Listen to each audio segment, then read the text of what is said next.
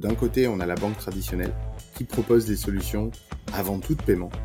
Et d'un autre côté, on a euh, des plateformes en ligne qui permettent des solutions de placement, donc des robots advisors.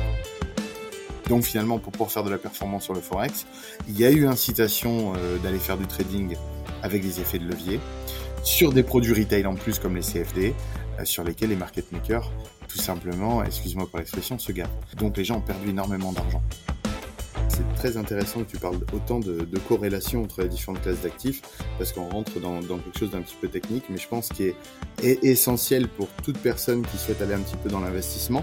Et la raison euh, de la diversification, c'est d'éviter de mettre des choses ensemble qui sont de même nature, et c'est ce qu'on appelle la corrélation ou la décorrélation. L'objectif de l'utilisateur final, finalement, c'est d'avoir une action passive tout en ayant un portefeuille actif Hello et bienvenue à toi dans le podcast La Bonne Fortune, l'émission qui te donne les clés pour prendre en main tes finances personnelles. Je suis Ismaël Bernus, un entrepreneur heureux et avec la bonne fortune, mes invités se livrent sans filtre pour te donner les connaissances et les outils qui te permettent dès aujourd'hui de passer à l'action pour que tu puisses investir selon tes envies, selon tes choix et tes objectifs. Alors vous êtes de plus en plus nombreux à partager cette émission je vous en remercie pleinement. Alors si toi aussi tu es nouveau par ici, je t'invite à t'abonner en un clic à ce podcast et à continuer de poser toutes les questions sur les différents réseaux. Mes invités et moi-même nous ferons un plaisir d'y répondre.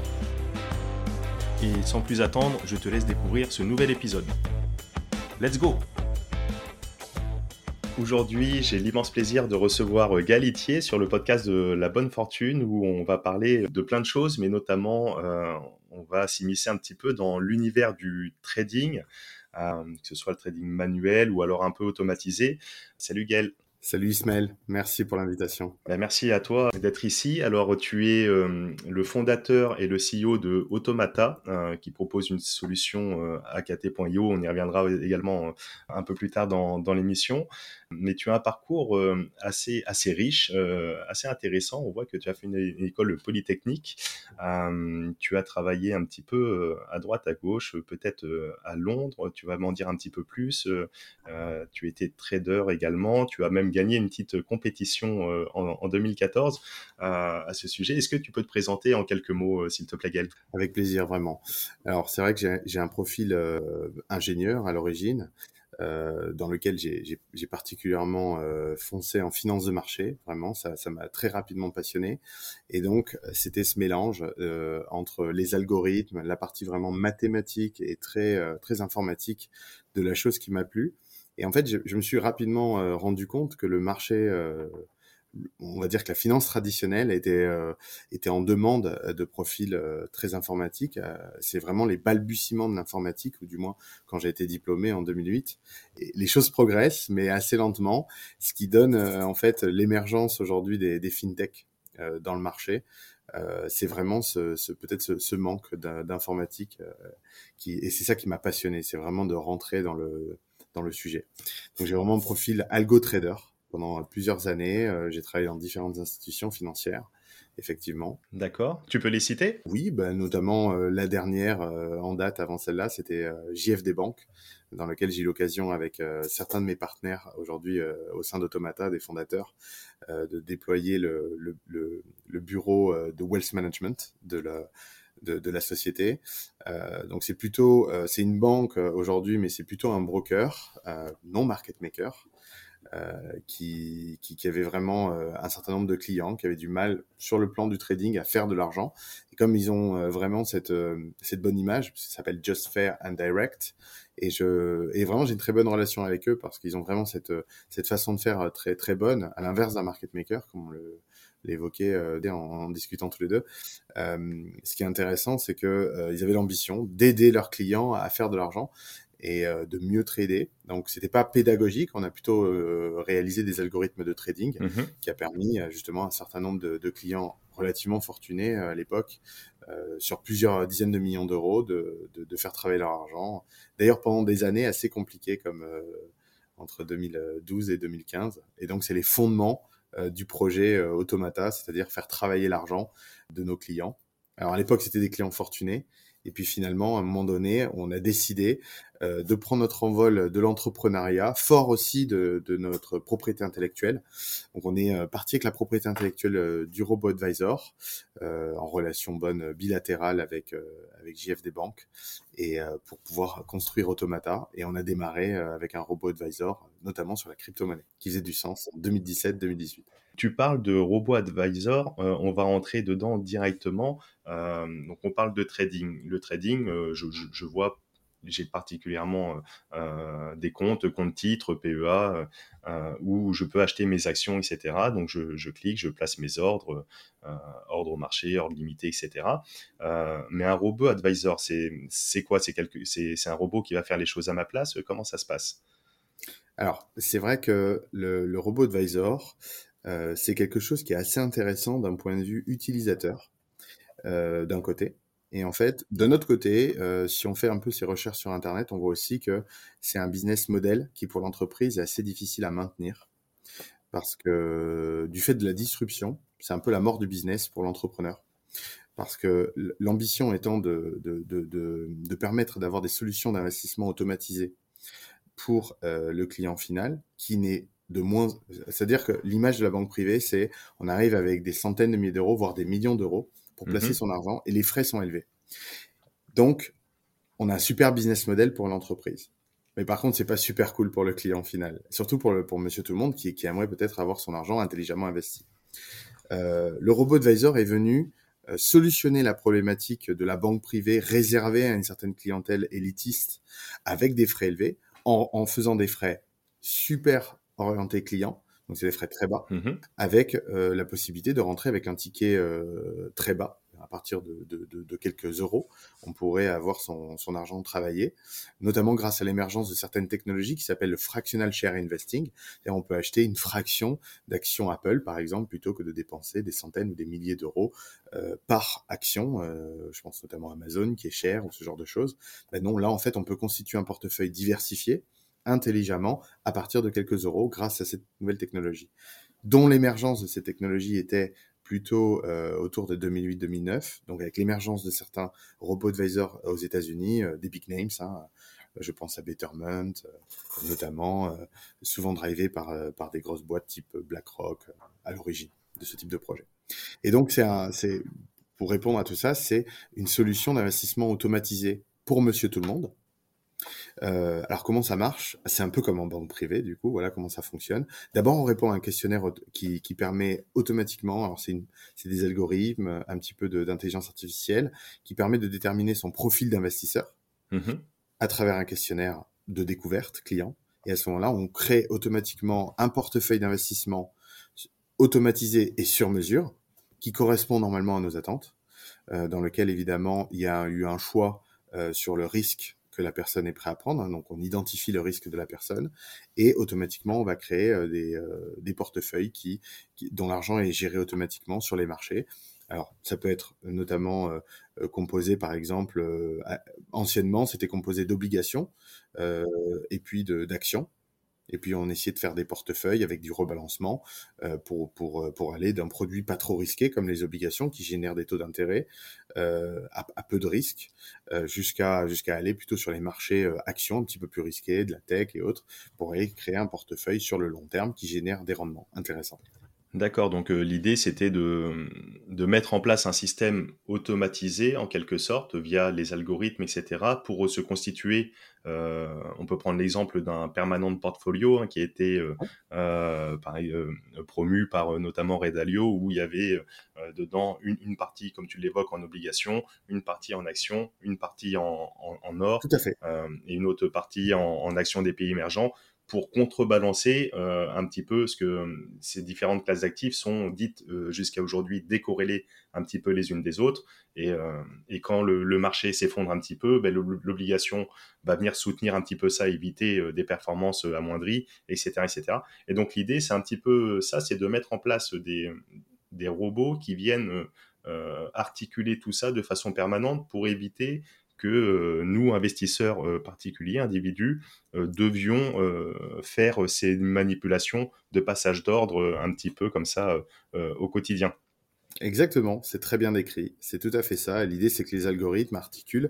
Alors, du coup, on, parle de rebalancement Mhm. euh, entre les différentes poches euh, avec différents risques et dont, évidemment, l'ambition étant de décorréler au maximum les classes d'actifs pour pouvoir avoir un portefeuille diversifié intelligemment. Où c'est qu'on trouve ces robots euh, advisors Qui c'est qui les propose aujourd'hui? Donc, j'imagine que vous, chez Automata, bien sûr en premier lieu, mais sinon, les, les banques traditionnelles, je sais pas, moi, le CIC, Crédit Agricole, si demain je vais voir mon conseiller euh, bancaire, dire euh, je souhaiterais euh, placer, mais je ne veux pas m'en occuper. Euh, les gestions dites pilotées sont constituées un petit peu de cette façon ou comment ça se passe? Alors justement, pas du tout. Et, là, on rentre dans le cœur du problème. Et je suis content que tu poses cette question parce que c'est c'est c'est selon moi la, problématique aujourd'hui. C'est que d'un côté, on a la banque traditionnelle qui propose des solutions avant tout de paiement. Et ça, faut le dire. Et d'un autre côté, on a euh, des plateformes en ligne qui permettent des solutions de placement, donc des robots advisors, qui sont complètement euh, séparés l'un de l'autre. Mhm, Et donc, mhm.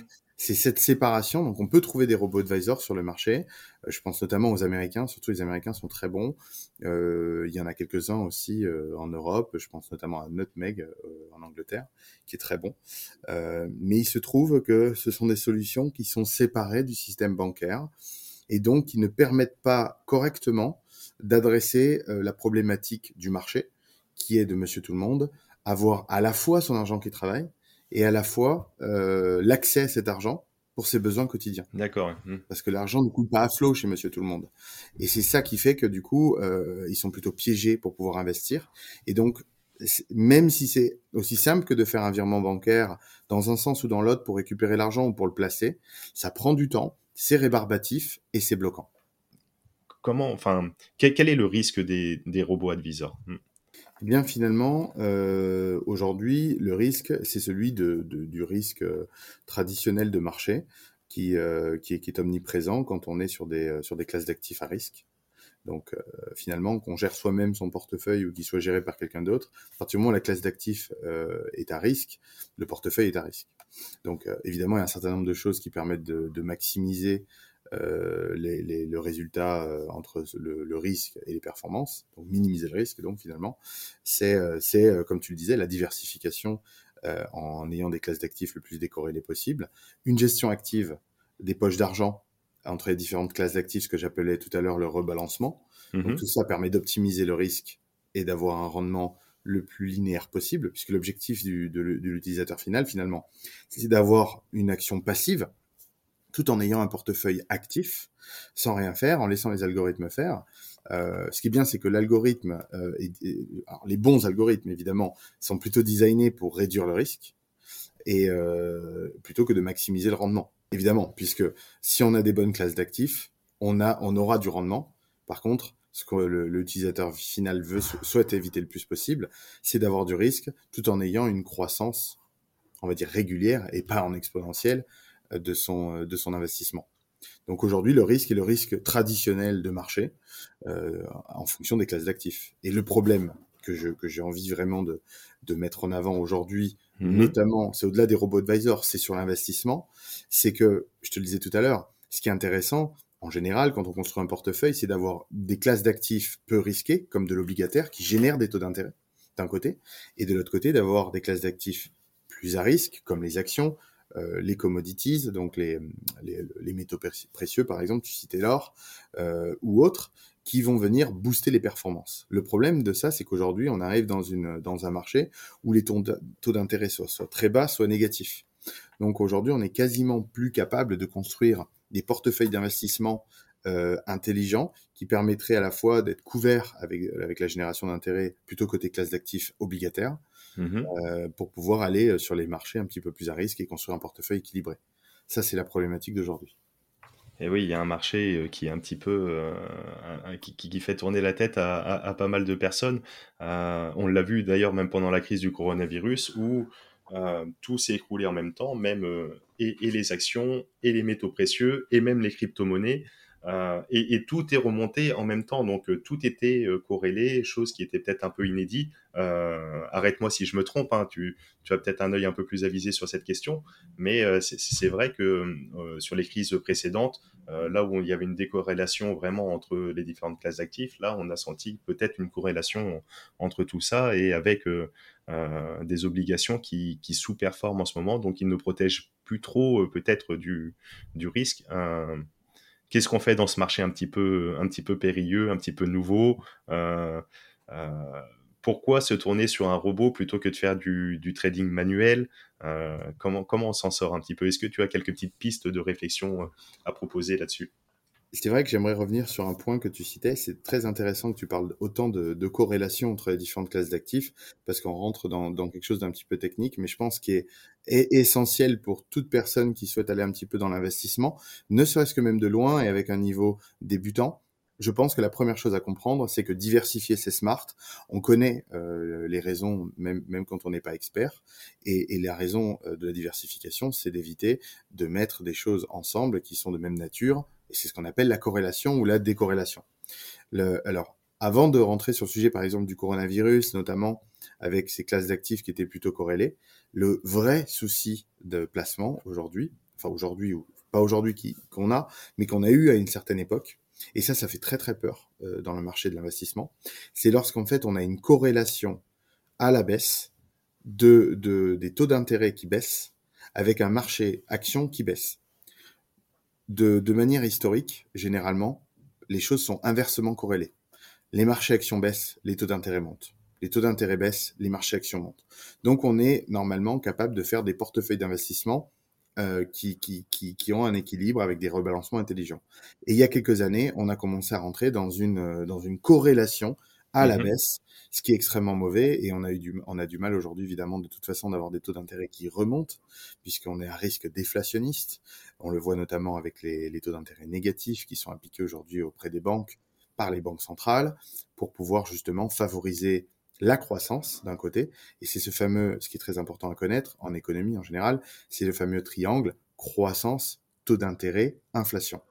Et donc tout ça, c'est un équilibre économique qui est assez compliqué, euh, qu'il faudrait connaître hein, pour, pour ceux qui, mais, mais pour être vraiment très basique, euh, on appelle, euh, on appelle, si tu veux, l'inflation. Mmh l'objectif étant la croissance. On appelle avant tout tout ça à travers. En, généralement, ce qu'on fait, c'est qu'on baisse les taux d'intérêt et on injecte des liquidités auprès des banques. Donc les banques centrales alimentent les banques traditionnelles en leur disant eh bien, faites des investissements, permettez à nos sociétés d'investir, ce qui permet de, générer euh, des produits, de générer des choses, donc de créer un petit peu de croissance. Par la même occasion, quand on génère de la croissance, cela permet d'embaucher et d'augmenter les salaires. Et donc, on commence à rentrer dans un cercle vertueux, et petit à petit, on crée de l'inflation. Et donc, c'est un triangle, c'est cette mécanique qui généralement est initiée par baisser les taux d'intérêt et mhm. d'injection de liquidité. Chose qui a été faite actuellement.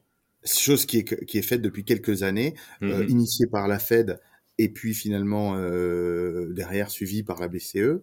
Donc c'est des choses qui sont faites depuis euh, plusieurs années maintenant. Forte injection de liquidité. Et qu'est-ce qui s'est passé à un moment donné? Les fortes injections de liquidité, eh ben il faut qu'elles soient investies. Les banques doivent les investir dans les sociétés pour favoriser la croissance, pour créer ce cercle vertueux. Et il y a trop de liquidité chez les banques qui n'ont pas assez investi auprès des, entreprises.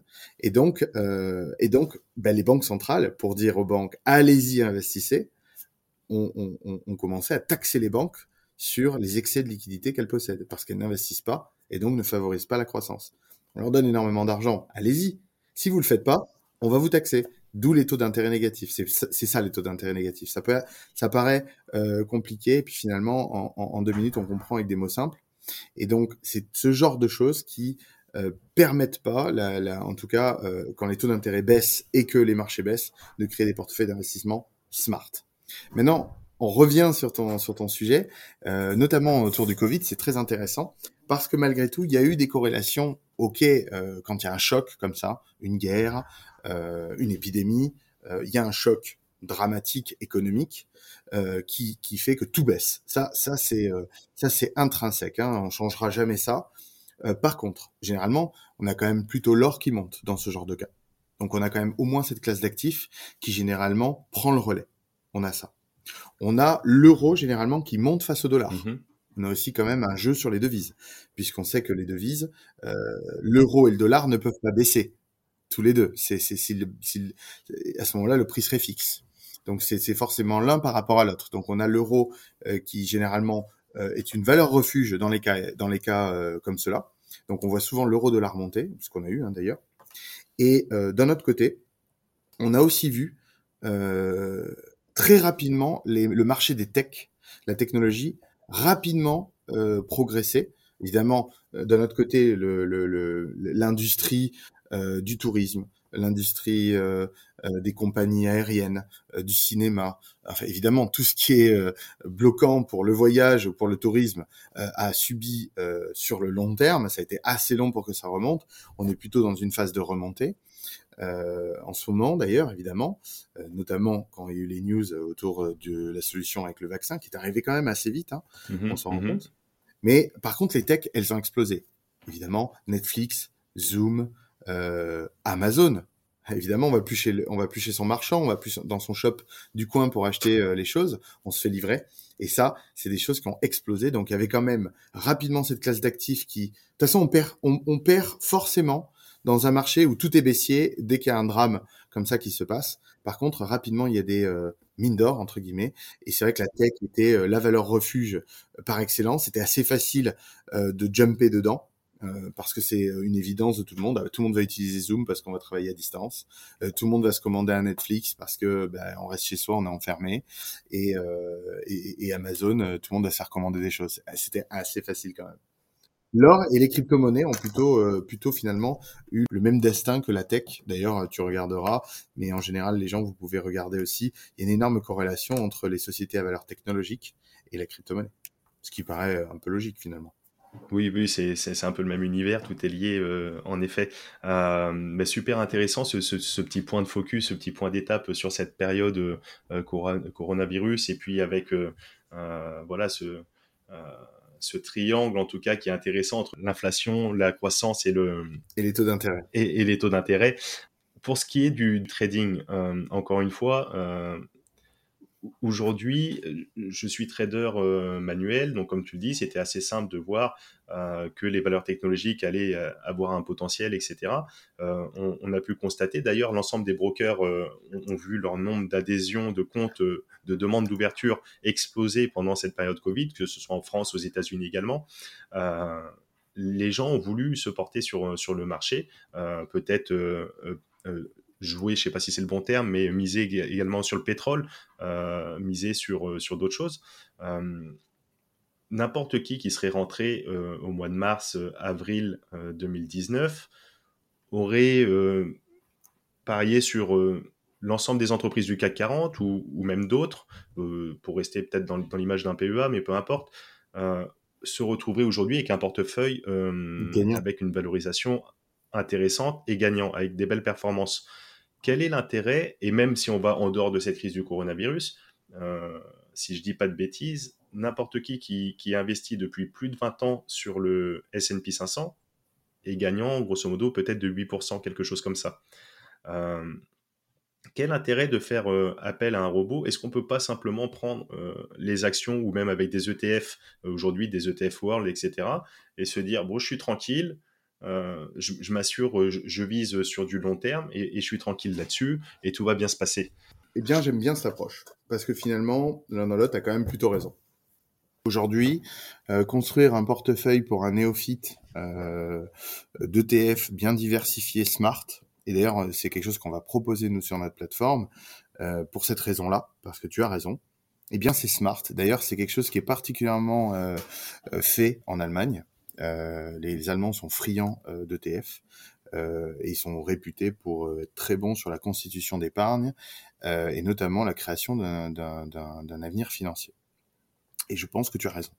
Effectivement, euh, on sait que en moyenne les marchés ne font que monter, sauf crise exceptionnelle. Là, je trouve quand même qu'avec la crise du coronavirus, c'est quand même un choc économique phénoménal.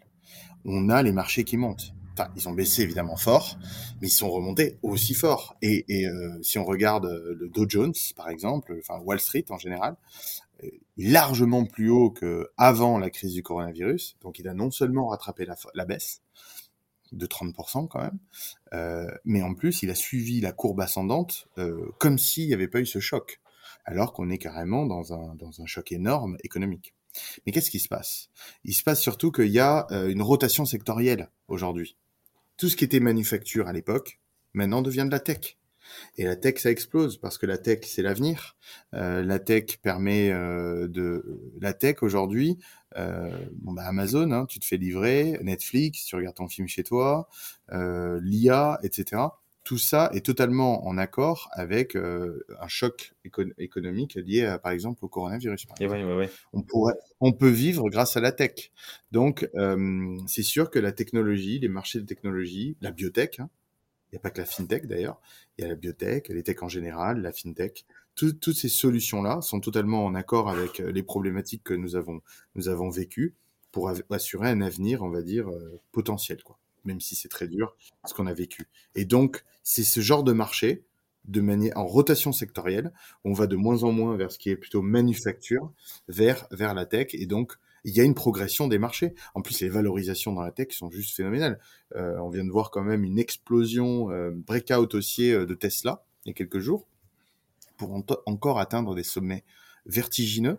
il faut savoir que Tesla, depuis plusieurs années, depuis très longtemps maintenant, est considéré par les grands acteurs économiques, les grandes banques, comme étant euh, dix fois trop valorisé quand même. C'est peut-être plus même. C'est le cas de Tesla, de Amazon, etc., qui ont des valorisations ouais, euh, extrêmement euh, disproportionnées par rapport au reste du marché. Continue de monter. Continue de monter. Tesla, tu le mets où? Tu le mets dans des, valeurs automobiles ou tech? Tu le classes dans quelle catégorie? Bah, je, maintenant, je, je pense que, alors c'est de la tech, hein, ça c'est clair, c'est carrément de la tech, et c'est pour ça que ça explose autant. C'est parce qu'ils sont fournisseurs de technologie, et bientôt il y aura du Tesla partout. Donc, euh, quand tout le monde aura du Tesla, alors qu'il n'aura pas nécessairement une voiture Tesla, eh bien, euh, c'est, ils investissent tellement dans l'innovation qu'ils seront incontournables, assurément. Euh, mais bon, c'est un sujet euh, comme un autre. Mais euh, c'est sûr que le sujet de la technologie, bah, les biotech, hein, par exemple, hein, explose aussi. C'est un carton plein. La technologie, je pense que c'est le secteur pour les dix prochaines années qui va ne faire que progresser. Et j'ai même envie de te dire, on est au balbutiement de la technologie. Donc, ceux qui parient à la baisse sur le marché sont des malades. Hein, alors j'incite pas à investir toute son épargne sur les techs les plus prometteuses et euh, c'est tout, effectivement. Mais en tout cas, ce que je sais, c'est que le secteur euh, de la technologie aujourd'hui, euh, au sens large, est, le secteur le plus prometteur sur les dix prochaines années, assurément. Et c'est pour ça que le marché continue de monter. À titre personnel, je me pose la question. Euh, j'ai pas, par exemple, j'ai pas de, de, Google ou Alphabet aujourd'hui. J'ai pas de Facebook. Euh, bientôt Meta. Je sais pas si euh, ils ont effectué ou pas le changement encore. J'ai pas de Tesla. J'ai pas de Amazon aujourd'hui. Euh, et, à chaque fois, je me dis, bon, il, faut que j'y rentre parce que c'est quand même un wagon à pas louper. Mais à chaque fois, j'ai peur d'y aller me disant, c'est trop tard. c'est trop tard, c'est super cher. Euh, du Tesla à 1100, 1100 dollars aujourd'hui. Euh, est-ce que, est-ce que entre guillemets, j'ai pas déjà loupé le train Et si je rentre maintenant, je suis pas euh, à l'abri d'avoir une déconvenue, une correction, etc. On parlait de valorisation, de survalorisation éventuelle. Euh, bon, j'imagine que tu n'as pas de boule de cristal, mais non, mais si j'ai un conseil, j'ai un conseil qui est qui est, qui est d'ailleurs inexploitable. c'est le conseil des de ceux qui donnent des conseils de trading. Tu sais, c'est toujours, je pense que ça va monter, mais ça peut baisser il, est, super ce conseil. Bon, moi je suis pas trop comme ça, je suis quand même plus direct. Mais malgré tout, euh, une chose est sûre, c'est qu'en fait, ces sociétés vont continuer de monter. Mais le risque, c'est qu'au moindre petit choc, on l'a vu il y a quelques années, euh, il y a eu des chocs notamment sur Google et Facebook, notamment sur les données. Euh, il y a eu une baisse forte. Alors, ça a été contrebalancé, fair enough. Ils sont très bons, ils savent, euh, ils savent réagir et rebondir. Euh, mais si on rentre au moment du choc, eh bien, on n'est pas content. On se dit, oulala, là là, je me suis complètement fait avoir, j'ai perdu 30%.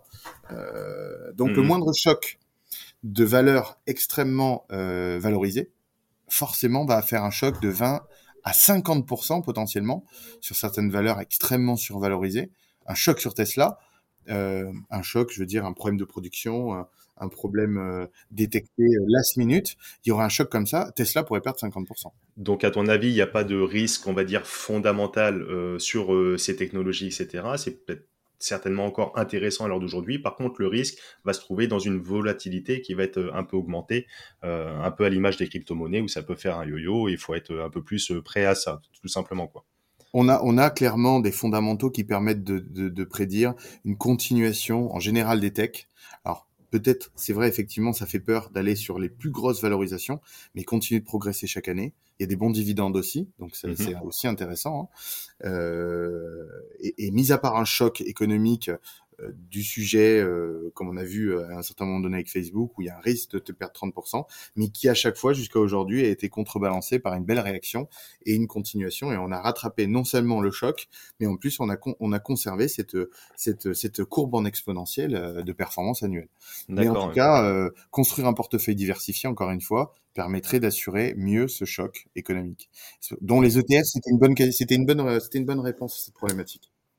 D'accord, donc avoir un portefeuille diversifié, peut-être euh, prendre voilà des, quelques actions tech, quelques actions euh, bio, quelques actions euh, autres, etc. Contrebalancer aussi sécuriser avec des ETF qui sont un peu plus globales. tu peux tu peux juste rappeler pour celles et ceux qui nous écoutent, qui qui connaîtraient pas encore à la limite ce que c'est un ETF, rappeler un petit peu ce que ce que c'est. C'est une poche d'actions, c'est un, groupement d'actions ou en tout cas c'est c'est un actif synthétique qui réplique euh, différentes, différentes actions. En quelque sorte, c'est ça. C'est un, voilà, un pool, c'est une piscine, euh, pas nécessairement d'action d'ailleurs, hein. c'est une piscine de produits financiers qui sont managés par des pros et qui ont été groupés en un seul produit. c'est un produit qui est pas cher en plus, qui est, qui est pas coûteux en termes de frais de transaction, qui est liquide, qui est facile à acheter et à revendre et qui est directement diversifié. Donc c'est direct, on achète directement une poche diversifiée de certains produits. Alors, ça peut être évidemment, c'est généralement plutôt des actions, mais ça peut être aussi des obligations. Ça mmh peut être mmh euh, un certain nombre de choses, et ça permet de construire facilement avec quelques ETF un portefeuille diversifié, relativement smart. D'accord, très bien. Donc, c'est une véritable alternative à aller sur du robot advisory ou euh, carrément gérer les fonds soi-même, où il faut vraiment des compétences et des connaissances, euh, selon moi, abouties. On va faire des performances plus régulières, donc on est dans la régularité Mmh et, on... et c'est moins orienté de ceux qui veulent avoir un management actif de leur argent, bien évidemment.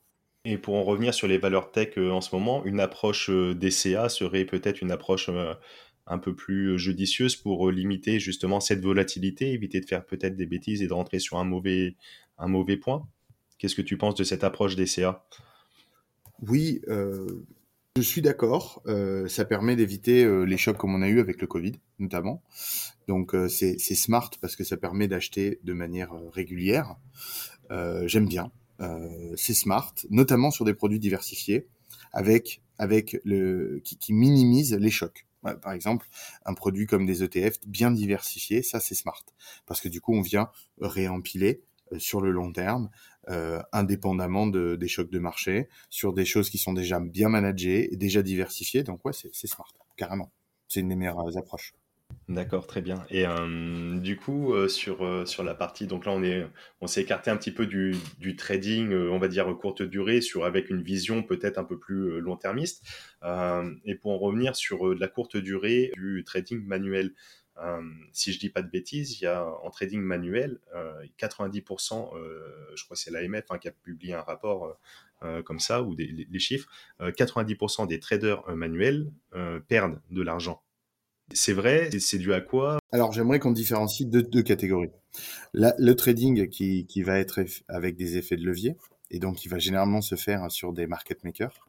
Donc là oui, les gens perdent de l'argent à cause des frais excessifs des mauvaises pratiques que, que proposent les market makers. Hein. Ils essaient de, de, de, de toucher les stop loss, etc.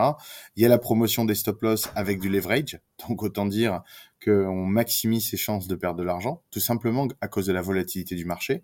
Alors c'était justement le scandale qu'il y avait sur le FX, il y a sur le, forex il y a quelques années. C'est-à-dire que le, le forex c'est un marché qui bouge pas beaucoup, il bouge pas vite. C'est pas des 5% de variation généralement dans une journée.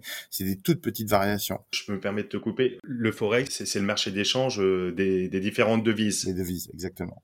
Et en fait, il y a eu un, il y a eu vraiment beaucoup de publicité hein, en ligne euh, sur ça. Et comme c'est un marché qui bouge pas rapidement, c'est-à-dire qu'il bouge, hein, mais euh, pour faire une variation de 10-20%, euh, il faut vraiment qu'il y ait un choc économique, qu'il y ait des décisions des banques centrales. Euh, c'est quelque chose qui s'orchestre sur plusieurs mois ou années. Euh, donc c'est des toutes petites variations par rapport à des actions qui pourraient progresser de 5 ou 10% rapidement. On voit Tesla qui a explosé dernièrement, c'est des, grosses progressions puisqu'il était, euh, il est passé de 800 à 1200 en, en, un temps assez rapide ou un peu moins. Mais on parle donc de, de, de, de, plus de 40% de performance, c'est monstrueux euh, en quelques jours, semaines. Là où là où finalement le marché du forex est beaucoup plus petit. Donc finalement pour pouvoir faire de la performance sur le forex, il y a eu incitation euh, d'aller faire du trading avec des effets de levier, sur des produits retail en plus comme les CFD, euh, sur lesquels les market makers tout simplement, excuse-moi pour l'expression, se gavent. Donc, euh, donc les gens ont perdu énormément d'argent, puisque le business model du market maker est de gagner de l'argent quand les gens perdent. Donc, on favorise, on fait tout pour que les gens perdent. Avec la volatilité de marché, qui est certes faible, par exemple sur le forex, sur les actions, mais avec l'effet de, levier, eh bien finalement, peu importe son sens, si ça baisse ou ça monte, qu'on soit acheteur ou, vendeur, à un moment donné, ça, touche ses stop loss et ça mange tout son argent. Donc, les gens qui ont fait du trading, parce que le trading c'est quand même quand on emploie le mot trading, c'est qu'on a une approche assez court-termiste généralement. On vient acheter et vendre mhm. régulièrement. À ce moment-là, on, est, on, a tendance à plutôt aller sur des effets de levier pour aller chercher beaucoup de performance, ce que beaucoup de gens cherchent, et finalement, ils viennent à se retrouver à tout perdre. Donc oui, il y a plus de 95, mais c'est même 98% des gens qui perdent euh, quand ils utilisent de l'effet de levier, parce que c'est très compliqué, c'est quand même très spécial. Il faut, je pense, une culture euh, euh, extrêmement approfondie en finance et, en trading pour faire ça. Donc c'est pas Monsieur tout le monde, ou du moins c'est presque même personne. Ça, c'est vraiment pour le trading à, marge trading euh, sur marge et trading avec, euh, avec euh, des effets de levier. D'accord. Les effets de levier, là, juste pour, pareil, encore une fois, repréciser un petit peu pour celles et ceux qui nous écoutent, est-ce que tu peux donner un, petit exemple chiffré pour voir un petit peu les conséquences et les risques et, les proportions que ça peut prendre très, très rapidement? Bien sûr, en fait, on vient avec l'effet de levier augmenter euh, virtuellement euh, la, la, la, taille de la position qu'on fait. Alors par exemple, on pourrait imaginer qu'on joue avec 10 000 euros, mais on va aller jouer, euh, si on fait un, effet de levier de, de 10 par exemple, euh, on a 10 000 euros sur son compte. Euh, les 10 000 euros sont en, en, garantie sur son trade et on joue avec 100 000 euros sur un effet de levier de 10. Donc on joue avec 100 000 euros. Ce qui veut dire que si on joue sur 100 000 euros, par exemple, et qu'une action perd 10%, ce qui est faisable, hein, dans, même en une journée, un petit choc économique euh, lié euh, à l'action. Euh, si l'action perd 10% avec 100 000 euros, on a perdu 10 000. Donc les 10 000 qui sont en collatéral pour assurer les performances et les pertes et les, et les, et les gains réalisés lors de son trading sont immédiatement avalés. Donc si par exemple on met un effet de levier 10 sur une action qui perd 10% dans la journée, on perd 100% de son capital. Eh oui, pour une baisse simplement de 10%, forcément, il y a l'effet de levier, ça va dans les deux sens, à la hausse, mais à, la baisse. Alors là, on a parlé d'un cas extrême, perte de 100%, mais prenons un cas un petit peu plus insidieux. Par exemple, perte de 2% de l'action. Ça, c'est pas élevé. 10%, c'est élevé. 2%, c'est tous les jours que ça, ça arrive. C'est plus 2 ou moins 2 sur une action. On est en effet de levier 10, ce qui est même pas d'ailleurs, euh, euh, qui ne paraît pas colossal quand on veut faire de l'argent et qu'on a que 10 000 euros à investir. Et bien, on a perdu 2 000 euros en, une journée. Donc on a perdu 20% de son capital. Eh donc on n'a plus que 8000. Donc le lendemain, euh, euh, on est écœuré, donc on est trader particulier. Qu'est-ce qui se passe? Ben, on, essaie de, on essaie de se refaire. On refait la même erreur. Alors évidemment, on peut pas toujours perdre, mais je veux dire, il y a bien une volatilité de plus ou moins 2% dans le mauvais sens à un moment donné. Donc à un moment donné, on perd 20% de son capital. Et à un moment donné, on a, on a tort plusieurs fois d'affilée.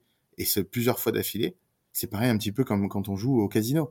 C'est, On a beau jouer rouge, rouge, rouge, rouge, euh, c'est rouge ou noir, hein, par exemple, à la roulette, il peut tomber rouge, rouge dix fois d'affilée. donc, donc, au moment donné, on va avoir tort assez de fois pour tout perdre. Et donc, c'est sur ça que jouent les, les, les certains market makers pour aller euh, aspirer l'argent des gens. Et comme les gens finissent quand même par se tromper, euh, même si on est bon, eh bien, à cause de l'effet de levier, on perd tout. Et oui, parce que c'est merci pour cet exemple qui est, qui est, vraiment très parlant. Moi, j'y vois euh, même une personne qui va gagner 10 fois, 20 fois de suite.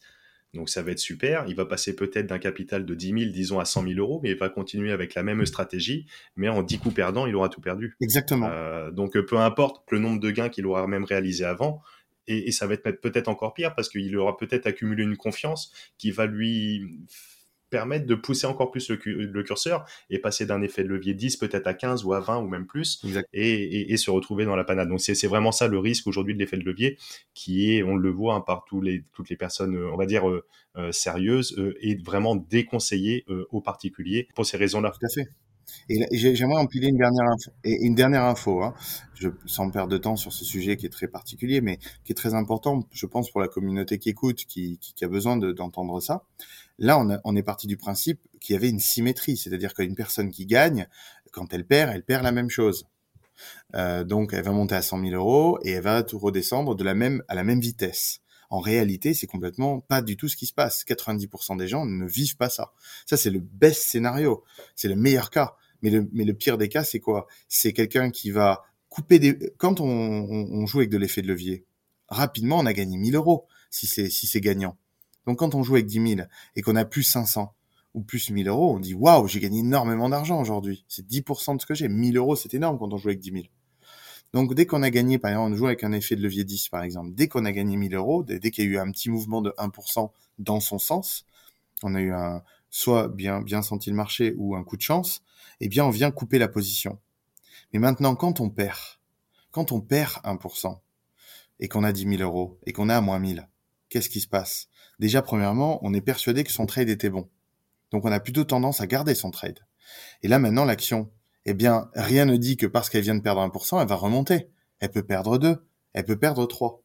Et à ce moment-là, on va quand même garder, généralement les gens gardent leur position en cours, en espérant que ça remonte, en se disant je pense que j'avais raison, que c'est juste un mouvement de marché qui est contre moi pour l'instant, et que, et que ça va remonter.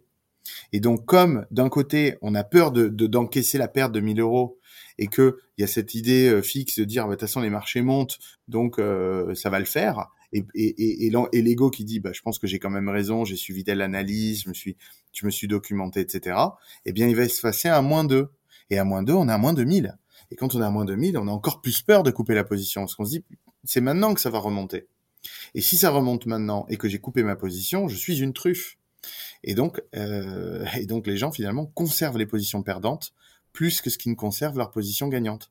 Et donc, ils ont une façon de faire asymétrique qui font que leurs pertes sont beaucoup plus élevées que leurs gains. Et même s'ils ont 50% de chance de gagner, ils perdent énormément plus vite de l'argent. Donc, la courbe ascendante pour arriver à 100 000 est très compliquée. Et par contre, la, la descente aux enfers est extrêmement euh, rapide. Et oui, c'est super intéressant ce que tu dis et ça rejoint un petit peu l'épisode qu'on avait réalisé également avec euh, David Furcage sur tout l'ensemble des biais euh, cognitifs sur lesquels euh, on va être confronté lors de nos différents investissements, que ce soit dans le milieu de, la bourse et du trading d'autant plus, où c'est vraiment la gestion des émotions. c'est peut-être aussi pour ça que je reste éloigné de, de tout ça pour comme ça éviter de faire des éviter de faire des bêtises. du coup tu parlais de, robots advisors, etc. Euh, ça nous prémunit de tout ça, peut-être aussi la mise en place d'un trading ou euh, des investissements comme ça sur les marchés avec des robots qui, eux, n'ont pas de sentiments, ce sont que des algorithmes. Euh, c'est une des solutions pour se parer à tout ça? Alors tout à fait. Alors c'est vrai que la solution du robot advisor va, ne, va, pas émettre de sentiments et surtout les algorithmes, ils ont une puissance que l'humain n'a pas c'est euh, d'être en mesure de, de, minimiser le risque grâce à des algorithmes qui sont basés sur le risque. Donc en fait, on va faire une analyse de, de, du marché, notamment de la volatilité. On va avoir euh, une analyse de pattern aussi. Il va y avoir euh, une certaine analyse de, des tendances de marché, des risques de breakout, enfin, tout ce qui est tout ce qui est finalement très trading orienté, qui nécessite aussi euh, une attention particulière permanente du marché quelle que soit l'heure. Euh, alors si je, on va euh, par exemple sur les marchés américains ou les marchés asiatiques, euh, puisque ça, le marché ne dort jamais, et ou les devises par exemple, ou des crypto-monnaies, là c'est encore pire puisque c'est 24 heures sur 24, 7 jours sur 7, à ce moment-là, les robots sont vraiment beaucoup plus smart que l'humain. Il fait pas cette asymétrie. Il a une asymétrie à l'inverse, d'aller chercher plus de gains que de pertes. Il a la compétence de réduire les positions quand ça baisse et d'augmenter les positions quand ça monte. Et de réduire les positions quand il y a de la volatilité, même si c'est dans le bon sens. Donc il a toujours cette ambition de réduire le risque. Il cherche pas à gagner d'argent, l'algo. C'est ça qui est smart. Alors, c'est pas tout le monde. Euh, c'est vrai que nous, on est spécialiste de ce domaine-là et je, suis un passionné. C'est moi-même qui construis les algorithmes. Donc, je pourrais en parler des heures et je sais qu'on a monté euh, quelque chose de très très smart.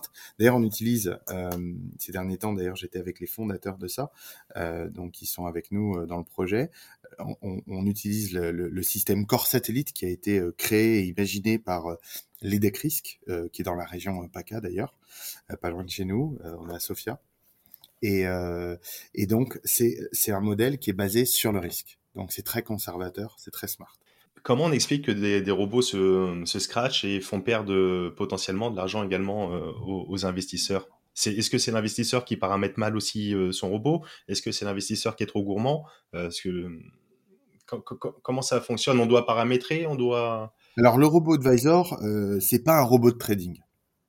Donc, euh, c'est pas quelque chose que on paramètre en disant s'il y a ça, si tout est au vert, alors j'y vais, si tout est au rouge, alors je coupe. Ça, c'est ce qui ne marche pas justement. Ça, c'est ce qui fait, c'est ce qui exactement ne fonctionne pas. C'est euh, le rêve des gens, c'est-à-dire voilà, euh, si j'ai mon RSI qui attend, euh, si j'ai ma moyenne mobile qui est là, c'est un peu les indicateurs de marché que, que je cite.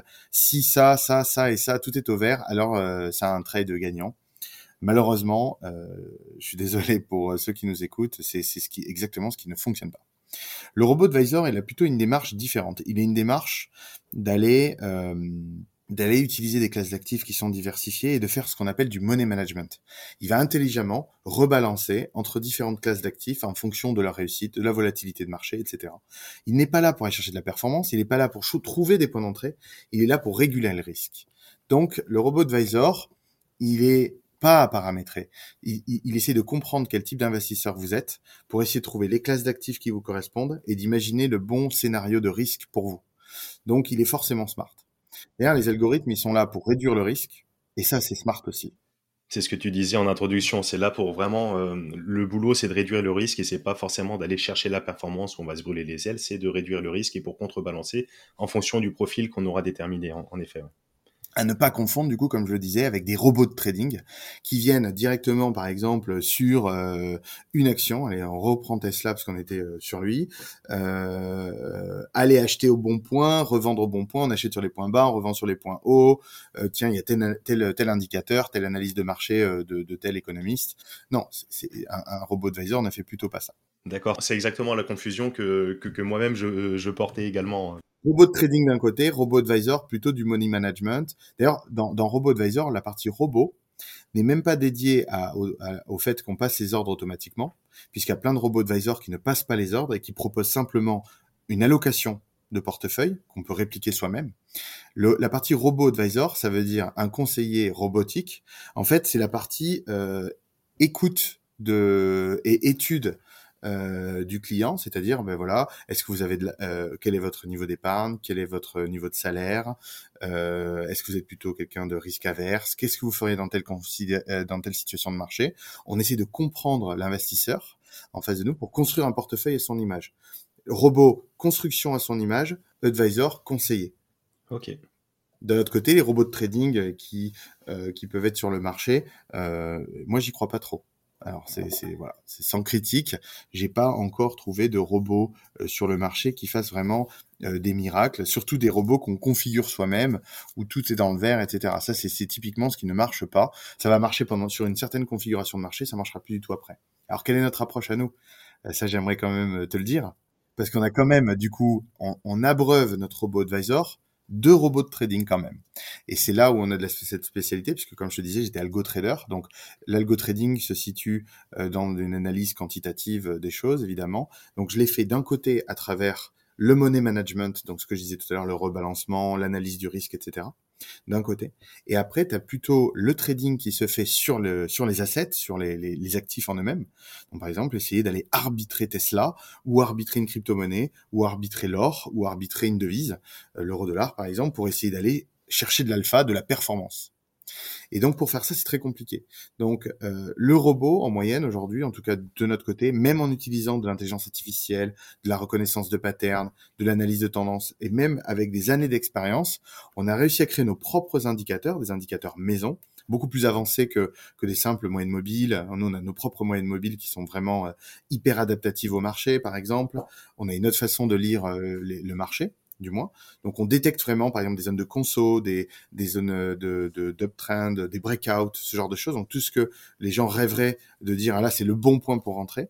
En fait l'algo va être capable de trouver le bon point pour rentrer, mais c'est pas l'algo qui va décider si, si le marché il est haussier, baissier ou neutre. C'est l'humain. Et comment on fait? En fait, aujourd'hui, euh, chez nous, on a un bureau euh, spécialisé en analyse graphique et en analyse fondamentale géré par des pros évidemment. Euh, je pense à Jean-Yves, hein, qui est, euh, que j'ai cité tout à l'heure, qui est, euh, qui est vraiment un expert de l'analyse, par exemple, sur les Elliott Waves, euh, notamment, euh, qui va qui va créer un certain nombre d'analyses pour tous les actifs avec le bureau. Et en fait, on vient insérer ça dans le robot qui comprend, qui superpose son analyse personnelle et l'analyse de l'humain. Et donc, c'est la combinaison des deux qui va venir acheter au bon point parce qu'il y a un screening permanent du marché avec les robots. Les, robots loupent pas les bons points. Mais par contre, le sens, tout ce que l'humain est capable de, faire qui est extraordinaire, parce que l'humain est extraordinaire, il sait pas très bien gérer le risque. C'est ça son problème. Le robot est très bon. Mais par contre, il est extraordinaire pour trouver, pour sentir le marché, sentir les choses. Et donc, la combinaison des deux fait des résultats relativement extraordinaires pour générer de l'alpha sur chacun des actifs. Et donc, on a effectivement des robots hybrides, euh, humano-technologiques, qui sont capables de prendre des positions smart sur différentes classes d'actifs, notamment les crypto-monnaies par exemple, qui sont difficiles à gérer parce qu'il faut être en permanence devant, et, euh, et de et d'abreuver notre robot advisor déjà de stratégies par actifs qui sont déjà gagnantes.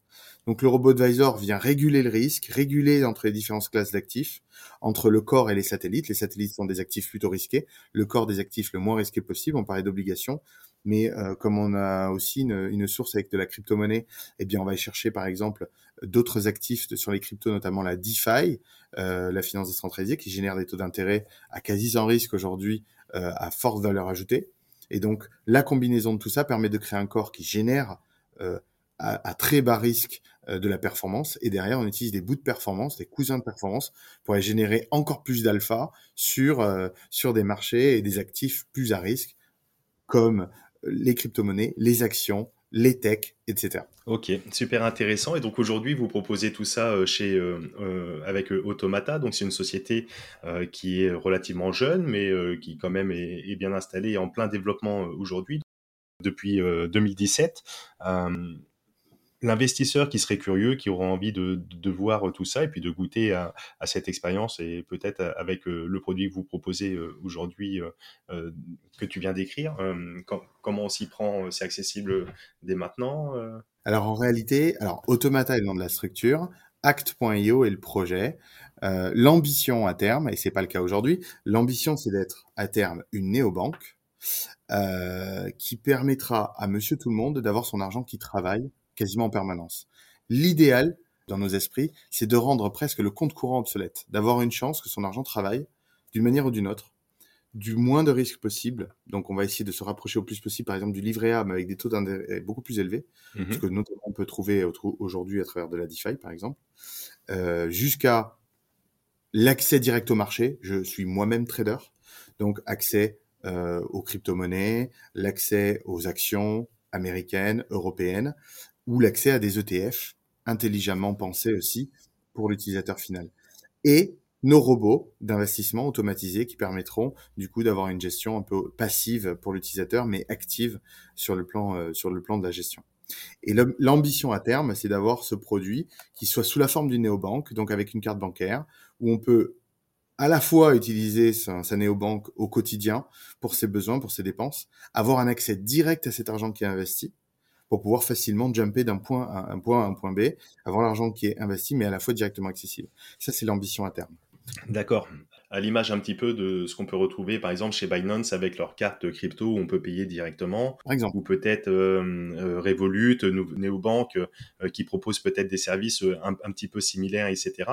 Euh, pour ne citer que, hein, c'est un petit peu l'idée de proposer tout ça, de, de, révolutionner un petit peu les finances des particuliers et de proposer différents services qui étaient peut-être autrefois réservés, comme tu le disais, à des clients peut-être plus fortunés. Exact.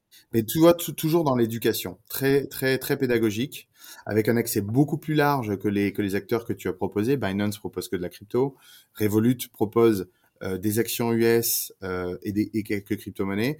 Nous, on va être extrêmement large dans les approches. Comme je disais, hein, il y aura des ETF, il y aura euh, de, de l'immobilier tokenisé à terme, un certain nombre de produits innovants que notre concurrence n'est pas nécessairement en train de développer. Et notre ADN est vraiment le wealth management. Ce n'est pas un add-on. Euh, je suis content que tu, tu, tu parles de Revolut parce que c'est certainement le meilleur acteur aujourd'hui qui se positionne en financial app. Le truc, c'est que ça reste des add-ons. Ils sont néobanques d'abord, et l'add-on, c'est le financial. Nous, on est financial first, et après, on a les add-ons autour de la néobanque. Quelqu'un qui veut vraiment le service parfait en néobanque, il faut qu'ils aillent plutôt sur les néobanques du moment. Euh, même si on va avoir les fonctionnalités qui arriveront et qui seront très similaires. Mais on pense que la néobanque est une fonctionnalité qui peut arriver en add-on plutôt, euh, parce que c'est, on en a besoin tous les jours, euh, partager l'addition, euh, s'envoyer de l'argent entre amis, ce genre de choses, partager des comptes. C'est relativement simple comme fonctionnalité, c'est pas une fonctionnalité, on va dire, majeure d'un point de vue technologique, c'est facile à faire. Mais d'un autre côté, être très bon sur le wealth management, ça c'est notre corps de métier et c'est ça qu'on veut mettre en avant. Et on veut vraiment que le client soit au centre et puisse sentir qu'on lui a proposé ce qu'il y a de mieux avec les meilleurs frais. Et c'est pour ça que nous, les frais qu'on a aujourd'hui de qu'on va mettre à disposition de nos clients les produits qu'on va proposer sont en aucune comparaison avec tous ces acteurs, avec vraiment des frais très amoindris qui sont, c'est très client-centric. On n'essaie pas de, de, faire un max d'argent sur ça, on essaie plutôt de proposer le meilleur service possible, tout en gagnant de l'argent, mais de manière honnête. Mais j'aimerais quand même préciser un point qui est très important, c'est que aujourd'hui, la société est en phase de levée de fonds. Mm-hmm. Une ICO qu'on mène de front euh, en Irlande, euh, qui est euh, régulé en Irlande, qui adresse le marché irlandais, même si aujourd'hui on parle en français, et c'est important de le notifier parce que c'est quelque chose que on fait pas de la promotion pour les Français, on fait de la promotion en Irlande pour le marché irlandais. Euh, cependant, toute l'Europe euh, a la possibilité de regarder ce qu'on fait, évidemment. Euh, le produit n'est pas encore live, il sera live bientôt. Il sera officiellement live dans plusieurs mois en France pour, pour, dédié au marché français. Hein, le temps qu'on ait une acquisition notamment de la, de la licence PSAN euh, en France. On est en train de travailler sur les dossiers. Euh, on a amorcé ça, donc ça c'est vraiment bien. Bah, la bonne nouvelle, c'est qu'on est déjà licencié en Irlande pour pouvoir adresser le marché européen. Ok, d'accord. Donc là, vous êtes installé, ça y est, vous avez les licences euh, irlandaises et vous allez euh, vous rapprocher du marché français, le temps d'avoir, euh, donc comme tu le disais, l'ensemble des autorisations, les discussions avec l'AMF, etc. Ça prend forcément toujours beaucoup de temps. Exact. et donc, donc c'est en place. Et en effet, tu parles donc d'ICO proposé en, Irlande. Moi, j'ai fait mon, curieux quand même. Je suis allé sur votre site akt.io pour le coup et on, peut d'ores et déjà participer euh, même si on est résident euh, français. Euh, je ne sais pas si tu as le droit de le dire, pas le dire, mais moi je te pose la question, est-ce qu'on peut participer si on souhaiterait à cette ICO et, et, en tout cas, donc l'ICO avec cette cette levée de ce, jeton qui sera, j'imagine, un petit peu. Alors, j'ai pas pris le temps de lire le white paper hein, qui, est, en ligne, mais qui sera, j'imagine, l'équivalent du BNB pour Binance. Ça sera un jeton un petit peu euh, fonctionnel pour la plateforme, etc. Ouais, c'est tout à fait. C'est alors c'est très bien vu. C'est un coin de placement. C'est un coin euh, euh de paiement, comme comme le BNB. Euh, euh, alors pour la pour la petite anecdote, j'ai déjeuné avec le CEO de de, Binance euh, hier. c'est très intéressant. C'est c'était extraordinaire de partager nos visions. et c'est vrai que notre coin est extrêmement similaire au BNB puisqu'on pourra payer euh, les, les euh, dans l'écosystème de notre appli, réduire ses frais euh, à tous les niveaux, que ce soit pour les abonnements, pour en payant directement avec avec le coin que qu'on va émettre qui s'appellera le Axio Coin, donc AKTIO pour reprendre le, le site internet Coin, un peu comme le BNB. Mais, mais pour répondre à ce que tu disais, on adresse d'un point de vue purement communication uniquement le marché irlandais. Mais en étant régulé dans un des pays de l'Europe comme Irlande, effectivement, n'importe qui en Europe, même hors d'Europe, puisque quand même on est quand même régulé, et pas beaucoup de sociétés malgré tout sont régulées pour faire des ICO. Beaucoup d'ICO sont sauvages aujourd'hui. Nous, on a vraiment fait le choix d'avoir d'être licence first, et on est fier de dire oui, euh, n'importe qui peut venir euh, participer à notre ICO, mais on conserve quand même euh, euh, information la principale à retenir, c'est qu'on adresse uniquement le marché irlandais. Et aujourd'hui, c'est important de le dire parce que les, licences crypto-monnaies qui permettent de promotionner euh, la, crypto ou des entreprises qui font de la crypto-monnaie ou une ICO en Europe sont des accès, c'est-à-dire chaque pays a sa propre licence. Et donc, on ne peut adresser le marché du pays, par exemple le marché français ou le marché allemand, que si on a la licence du pays. Donc aujourd'hui, on est restreint à une communication en anglais pour le marché irlandais uniquement, mais cela ne nous empêche pas de pouvoir collecter euh, des fonds de n'importe où en Europe ou ailleurs d'Europe d'ailleurs. Euh, ça fonctionne très bien. On, on, a déjà un petit peu de, de, des quatre coins du monde. Euh, je crois qu'on fait pas certains pays évidemment euh, restreints, dix pays noirs. On fait pas, je crois, les, les, les États-Unis non plus. Mais voilà, tout le monde peut participer à notre ICO, mais on conservera une communication et une stratégie marketing uniquement dédiée aux Irlandais. Ok, d'accord. Et donc vous avez déjà fait une première levée de fonds, donc là classique. là, vous faites une ICO. Il y a déjà eu un, premier tour de, fait où vous avez levé plusieurs déjà plusieurs millions d'euros.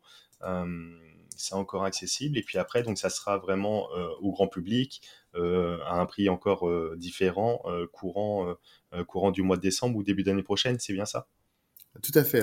C'est vrai qu'on est très fiers de notre levée de fonds. Je pense qu'on va être vraiment parmi les plus grosses sociétés européennes de levée de fonds cette année. Euh, et ça, on, est hyper fiers de nous. En plus, on a donc on est euh, on est à peu près à 15 millions de, de levées sur notre ICO en ayant eu extrêmement peu de communication marketing. Donc, il faut savoir qu'on est vraiment technologie d'abord, très peu marketing pour l'instant. Évidemment, il y a un enjeu marketing énorme, donc le marketing arrive, c'est vrai, mais on, a peu dépensé.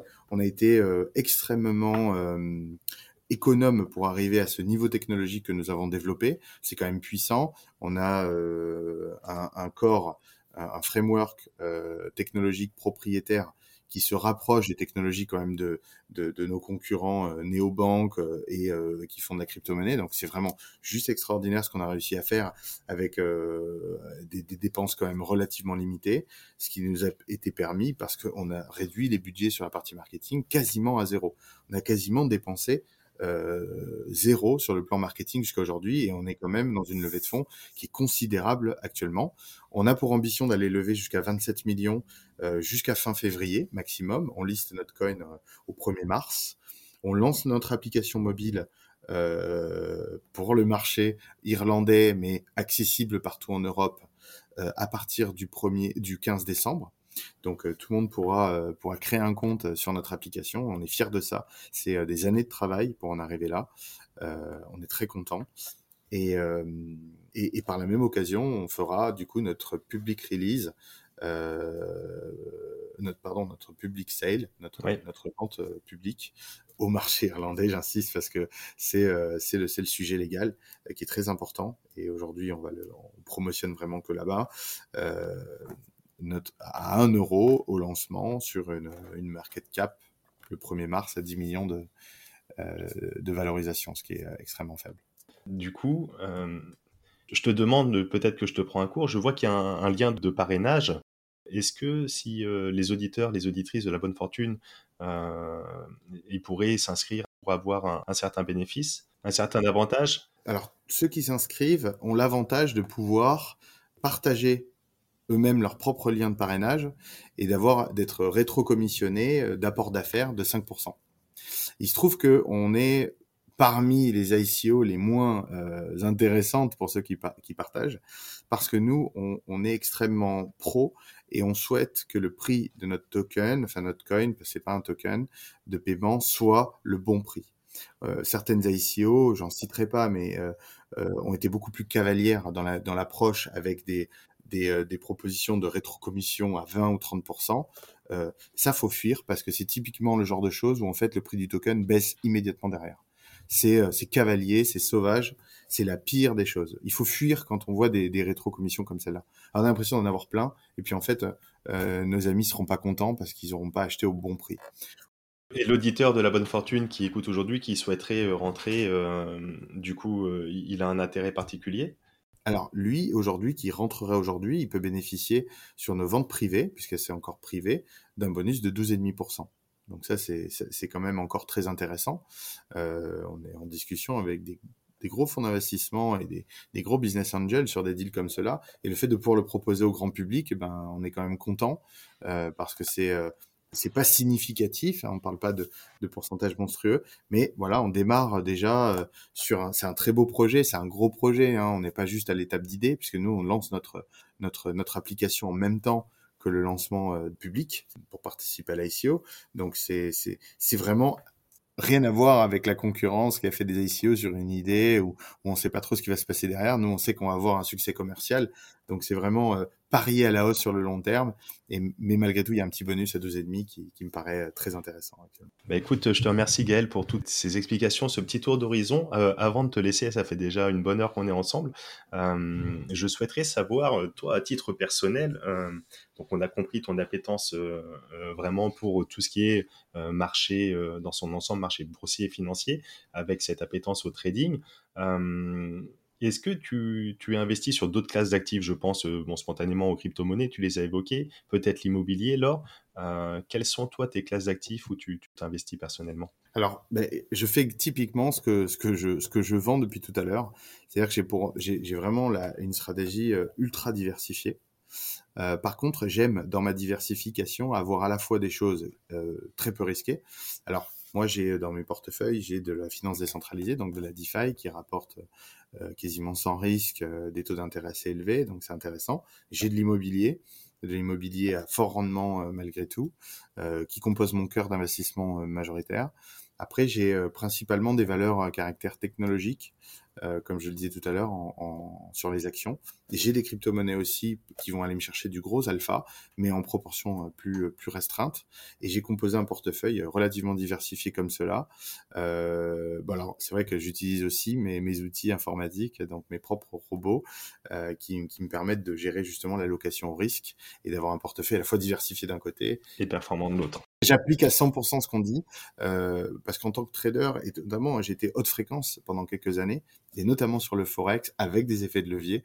Donc c'est pour ça que tout à l'heure j'étais particulièrement passionné euh, sur ce sujet parce que je sais que c'est extrêmement compliqué euh, et que je sais quelles compétences on a dû acquérir avec mon petit groupe euh, pour pouvoir arriver à ça et c'était très complexe et je sais quels sont les pièges.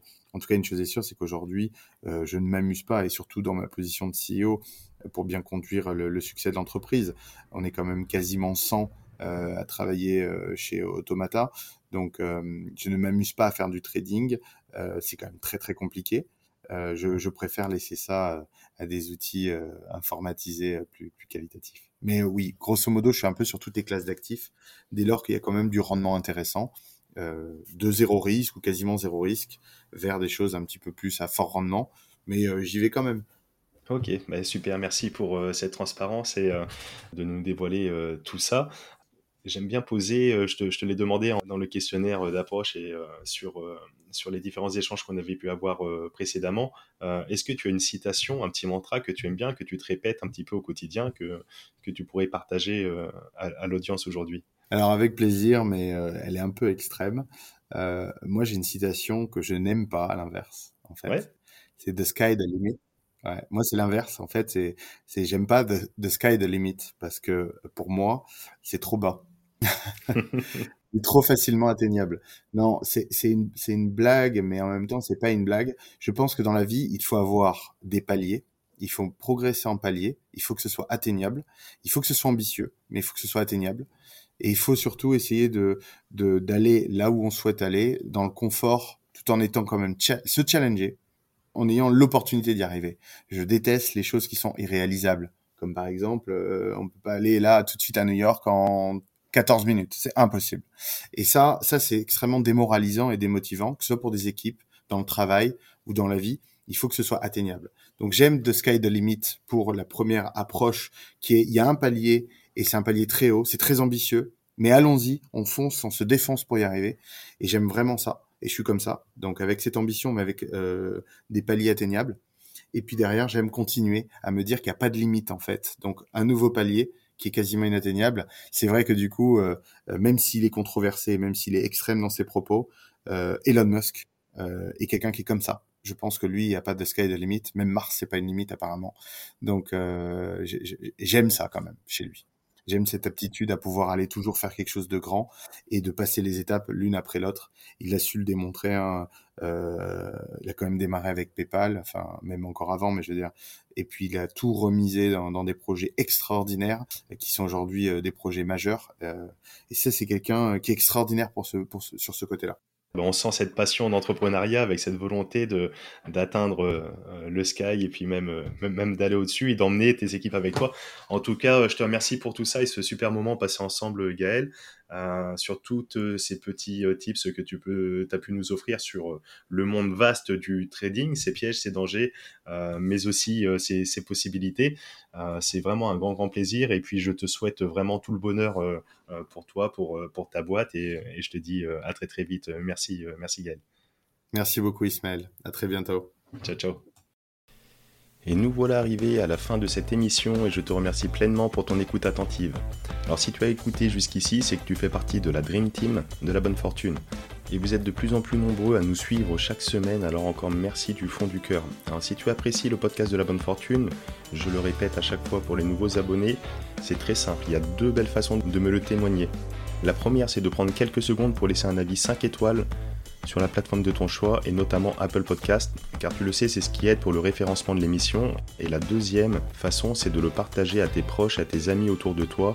Euh, je suis sûr que tu connais deux ou trois personnes qui seront intéressées par ce contenu. Et comme on le sait, la distance entre les rêves et la réalité s'appelle l'action. Moi, je te retrouve très très vite pour un nouvel épisode de La Bonne Fortune. Ciao